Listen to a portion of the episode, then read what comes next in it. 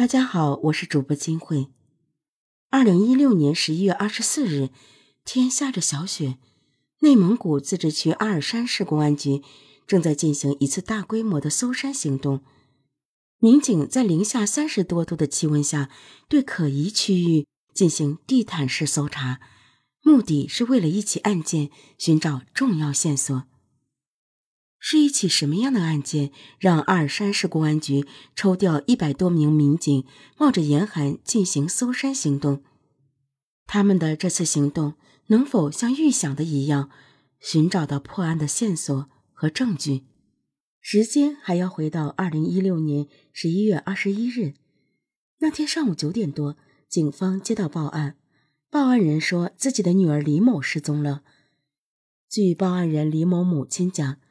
十一月十九日的上午十点二十分，他回到家中，发现女儿不在家，然后就给女儿打电话，电话一直处于接通中，但是没有应答。起初，李某没有接电话，并没有引起母亲的注意，他认为女儿有事儿，闲下来迟早会跟他联系的。李某离异之后，跟着母亲一起生活，他每天都跟母亲有电话联系。可在二零一六年十一月十九日当天，李某离开家后，很长时间都没有给母亲回电话，这让母亲有了一丝不祥的预感。李某的男朋友听到这个消息后，立刻从哈尔滨开车赶到阿尔山。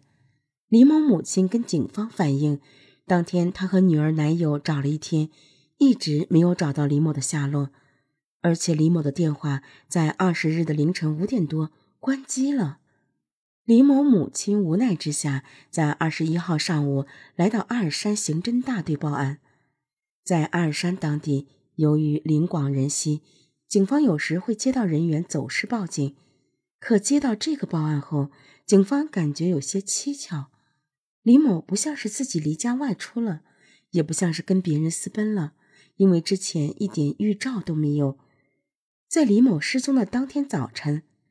他母亲去跳广场舞的时候，他还跟母亲说：“他再多睡一会儿，一会儿起来。”在八点多的时候，她跟男朋友还在微信视频聊天，也没说要去外地，就说一会儿起来之后要出去溜达溜达。接到李某失踪的报警后，阿尔山市公安局第一时间启动了刑事案件侦查机制。警方感觉这起案件不是一个简单的失踪案件。于是决定，不管是不是命案，必须先找到人。很快，围绕李某失踪的外围调查就在城区多个地点迅速展开。警方调查得知，李某没有正式职业，一直闲赋在家，平时的爱好就是打麻将。李某是没有其他的经济来源，身上就有那么一点钱，每天玩牌也是赢一天输一天，以娱乐为主。李某平时接触的人不多，活动的范围也不大，那他的失踪会不会与他打牌的牌友有关系呢？警方开始侦查的时候，把李某平时生活当中接触到的朋友和他经常去的地点、接触到的人员全部调查了，但调查的结果是，这些人跟李某的失踪没有任何关系。就在访问李某经常打牌的牌友过程中。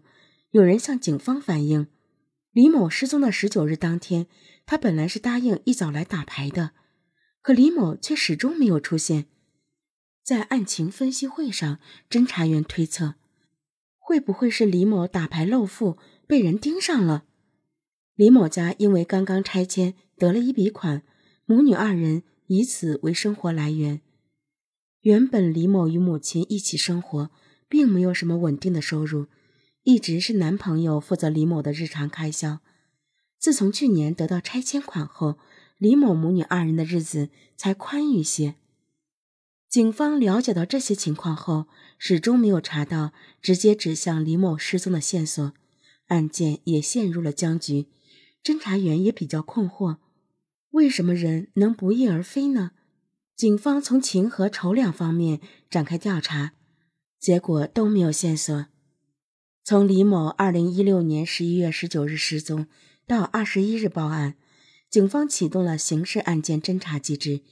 可侦查员的调查进行到二十二日，居然没有查找到任何有价值的线索。警方开始着手从李某失踪当天的活动轨迹入手调查。年轻女子李某的失踪在阿尔山当地引起了不小的震动。警方通过调查李某的生活圈，始终没有发现与李某失踪有关的线索，于是决定改变侦查方向。据李某母亲反映，李某是在二零一六年十一月十九日早上离家的。母亲晨练回家后，就再也联系不上李某。母亲晨练与女儿分开的这两个小时，成为警方寻找李某的重点时间段。